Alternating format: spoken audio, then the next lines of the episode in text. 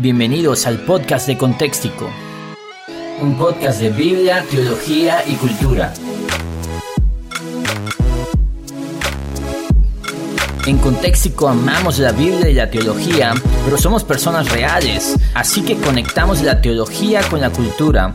Por eso hablamos de todo lo que ocurre en la vida de un cristiano que ama la Biblia. La idea es tener una cosmovisión sana en un mundo que arde.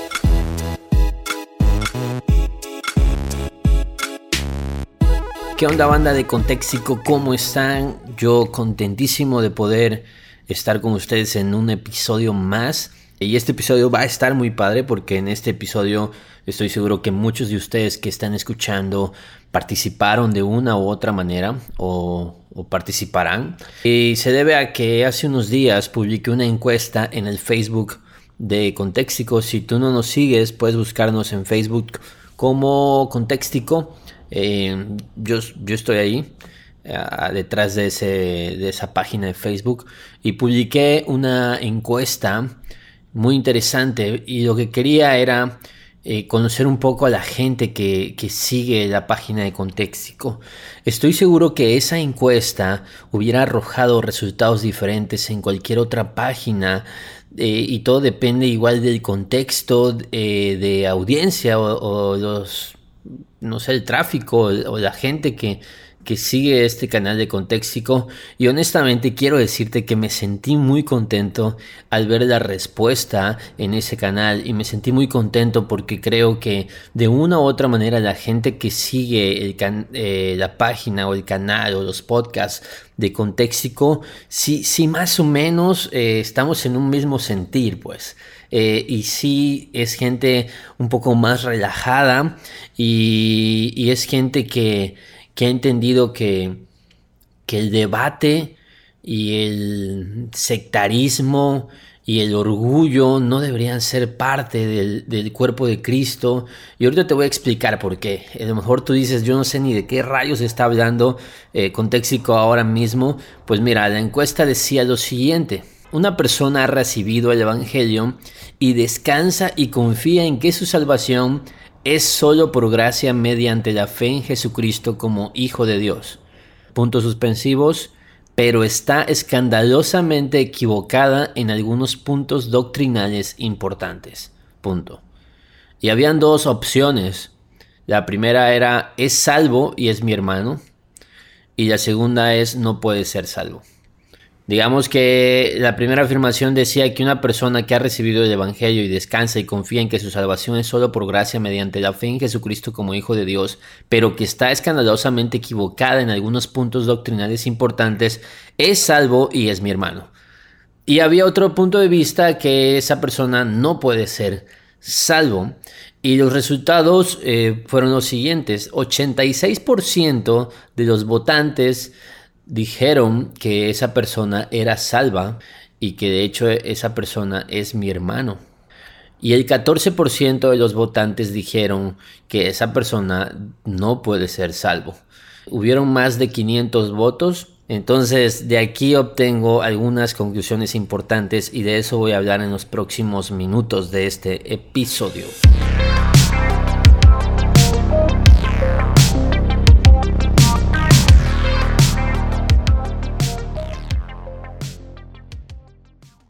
Quiero entender un poco al 14% que dijo que esa persona no podía ser salva. Bajo el entendido y que es claro de que la doctrina importa y hay ciertas doctrinas que son importantes que de hecho son necesarias para una comprensión correcta del Evangelio. Quiero pensar que esa es la lectura eh, y estoy de acuerdo, si tú fuiste de ese 14%, Probablemente es por esto que estoy diciendo, porque tú considerabas que habían ciertas cosas que una persona necesita creer eh, para poder realmente haber comprendido correctamente el Evangelio.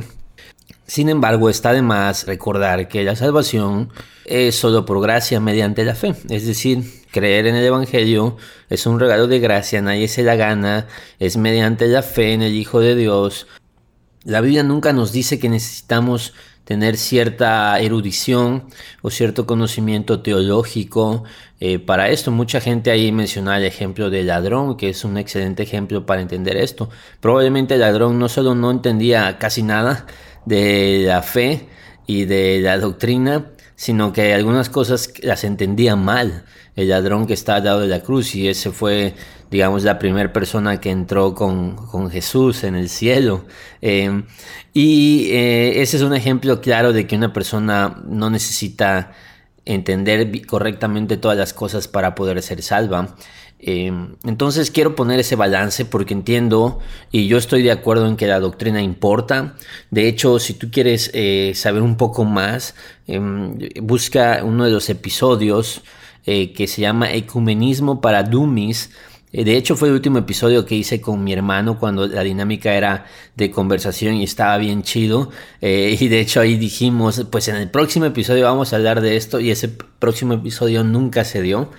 Pero en, eso, en ese episodio hablamos sobre lo que es el verdadero ecumenismo y, y de doctrinas importantes, etc. Y eso seguramente puede complementar este episodio. Pero mientras la gente estaba votando, comenzó a ocurrir algo en, mi mente. A mí me llegaban las votaciones. Cada tanto yo podía revisar cómo iban las votaciones y era alarmante, era un 98%, 95%, 90% se mantuvo mucho tiempo de gente que opinaba que esa persona era, era su hermano, que era salvo. Eh, y yo pensaba esto, ¿y si es nuestro hermano? ¿Y si esa persona es salva? ¿Por qué nos peleamos tanto? ¿Por qué hay tanta división? Eh, y es ahí una incongruencia práctica. Y precisamente ese era el objetivo de la encuesta. Que nosotros de viva voz, de nuestra propia voz, de nuestras propias manos que votaron, dijéramos, la doctrina no es lo que hace que una persona sea eh, y tenga algo en común conmigo, lo que hace que una persona pueda tener algo eterno en común conmigo es si esa persona ha creído en el Evangelio o no. Lo que hace que otro cristiano o otra persona que lleva una iglesia sea parte de mi familia espiritual no es si, no es si esa persona está totalmente de acuerdo conmigo, sino es si esa persona ha creído, ha recibido el Evangelio, si esa persona ha nacido de nuevo. Entonces, la doctrina es importante, pero la doctrina no es tan importante como para separarme de mi hermano. Y eso lo dijeron muchas personas con su voto. Muchas personas con su voto dijeron, esa persona que cree esto, que cree esto, que cree esto otro, con lo que yo no estoy nada de acuerdo, esa persona es hija de Dios, esa persona ha sido redimida por la sangre de Jesucristo y esa, esa persona va a habitar por la eternidad a mi lado adorando al mismo Rey, al Salvador. Y es una declaración fuerte y es una declaración que muestra que hay una incongruencia práctica en cómo nosotros en la teoría entendemos algo, pero en la práctica estamos divididos y en la práctica estamos con mucho orgullo y otra vez balance. Entiendo que hay doctrinas importantes, entiendo que hay que contender por la fe, entiendo que hay que tener una convicción y hay que defender esas convicciones, entiendo que hay doctrinas peligrosas, entiendo cómo puede hacer daño un incorrecto entendimiento de algunas porciones de la escritura. Yo entiendo eso, soy pastor, soy maestro de un instituto bíblico y precisamente mi chamba y parte de mi esfuerzo constante es a poder corregir y a poder llevar a las personas a una correcta interpretación de los textos bíblicos. Yo estoy de acuerdo con eso. Yo no estoy en contra de eso.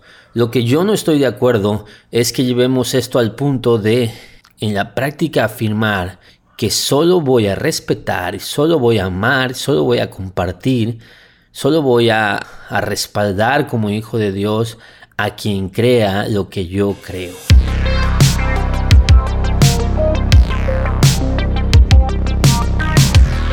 Entonces este es un buen momento para recordar las palabras de Pablo a, los cristianos en Éfeso la carta a los Efesios, en el capítulo 4, Pablo va a hablar de algunas cosas que son importantísimas. ¿Por qué? Porque todos estamos en este mismo barco. Esa es la realidad. Todos tenemos un poco de orgullo y un poco de celo por porque la gente crea solo lo que yo creo. Y otra vez yo creo que lo que yo creo es lo correcto. Y, pues eso, esa es la forma en que debemos caminar con una convicción.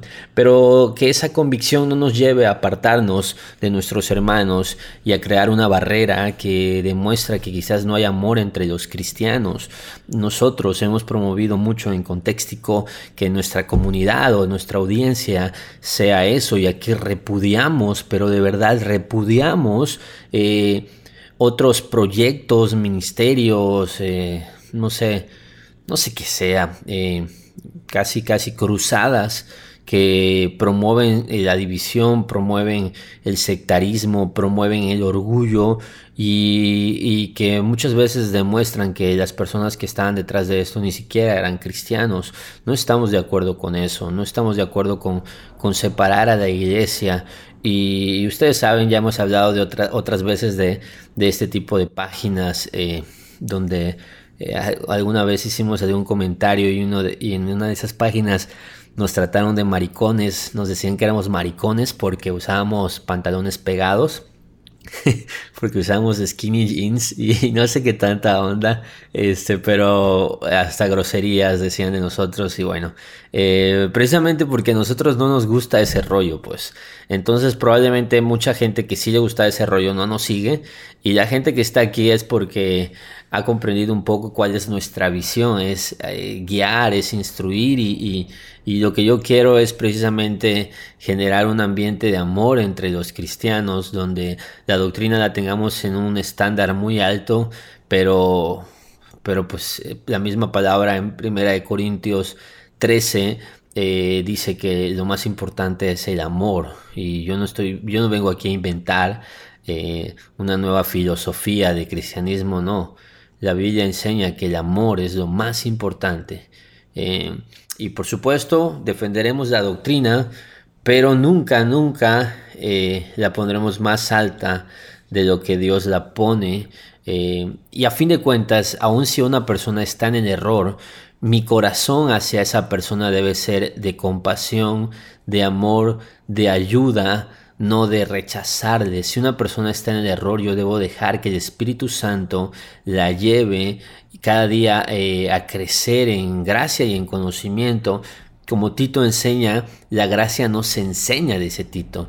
Eh, Juan en su primera carta también dice que el Espíritu Santo no se enseña y somos instruidos, entonces hay gente que a lo mejor todavía ha de corregir sus doctrinas, sus creencias, pero eso es un proceso, eso no te salva, tú te salvas y luego comienzas a crecer pero yo no puedo pretender que una persona que se salva se tenga que salvar precisamente porque ya lo entiende todo, porque ni aún Pablo entendía todo. Entonces es, es medio peligroso creer y pretender que la doctrina es necesaria para ser salvo. La doctrina es importante en la iglesia, la doctrina es importante para cuidar al rebaño, la doctrina es importante para guardar la pureza del cuerpo de Cristo, para caminar hacia la santidad, para dar fruto.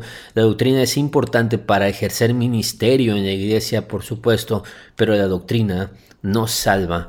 Y aún en nuestras diferencias, Pablo dice en Efesios 4, dice en NTV, te leo, por lo tanto, yo, prisionero por servir al Señor, les suplico que lleven una vida digna del llamado que han recibido de Dios, porque en verdad han sido llamados. Sean siempre humildes y amables. Ahí está, humildes y amables. Dice, sean pacientes unos con otros. Hay que ser pacientes con aquellos que a lo mejor Todavía están ahí aprendiendo, todavía están ahí creciendo. Dice, y tolérense las faltas por amor. Y aun si una persona tiene una postura diferente a la mía, yo tendría que tolerar de eso. Hagan todo lo posible, dice el versículo 3 de capítulo 4 de Efesios. Hagan todo lo posible por mantenerse unidos en el espíritu y enlazados mediante la paz. Dice, hagan todo lo posible. Wow, Me encanta ese llamado. Es un llamado fuerte. Es un llamado intenso. Esa palabra que en la Reina Valera dice solícitos, dice la Reina Valera, eh, es la palabra espoudazo, que aquí dice que pues, obviamente hacer todo lo posible y precisamente esa es una traducción hacer todo lo posible. Otra traducción de espoudazo es hacer nuestro mejor esfuerzo, procurar activamente, esmerarse. Esto es palabra de Dios, tú que me escuchas. Se te está llamando a esto. Tú de esta manera vas a poder llevar una vida digna del Evangelio digna del llamado que has recibido. Y dice la Biblia, dice Pablo, sí, ustedes ya fueron llamados, tienen que hacer todo lo posible, tienen que esforzarse, procurar, esmerarse por mantener la unidad, por mantener la unidad en el Espíritu, por mantener la paz. ¡Wow! O sea, esto no es una cosa que inventé yo y porque me gusta ser políticamente correcto, para nada. ¿Por qué? Mira, eh, si nosotros nos dedicáramos a atacar, a crear división, a crear videos acá de conspiraciones y, exponiendo nada más a falsos maestros, tendríamos millones de views. Esa es la realidad, pero, pero no, no va con nosotros no va con nosotros y, hace mucho renunciamos y en realidad nunca abrazamos eso, pero hace mucho que nosotros entendemos que no íbamos a trabajar con morbo en estas conversaciones, porque no, eso no ayuda en nada y eso sería eh, no llevar dignamente el llamado que recibimos. Eso sería no ser humilde, eso sería no ser amable, no ser paciente, no tolerar. Eso sería estar en rebeldía. Eso sería estar en rebeldía con Dios. Y por supuesto, no creemos eso. Dice el texto, pues hay un solo cuerpo y un solo espíritu. Tal como ustedes fueron llamados a una misma esperanza gloriosa para el futuro, hay un solo Señor, una sola fe, un solo bautismo y un solo Dios y Padre de todos, que está sobre todos y en todos y vive por medio de todos. ¿Qué quiere decir esto? Todos tenemos el mismo Padre. Somos hermanos. Está muy claro. Un solo Dios y un solo Padre. Es mi hermano aquel que piensa diferente a mí.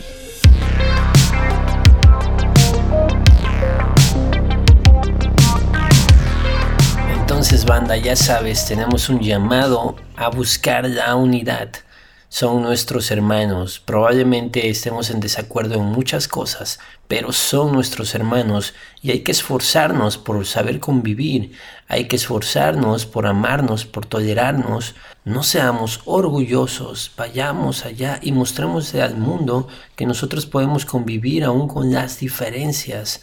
Entonces, esa es mi convicción y espero que sea la tuya también ya sea que seas de ese 84% que dijo que sí, que es tu hermano, pero a veces en la práctica no lo vemos así, o ya sea que seas de ese 14, eh, perdón, estoy un poco mal en los números, es 86 y 14%.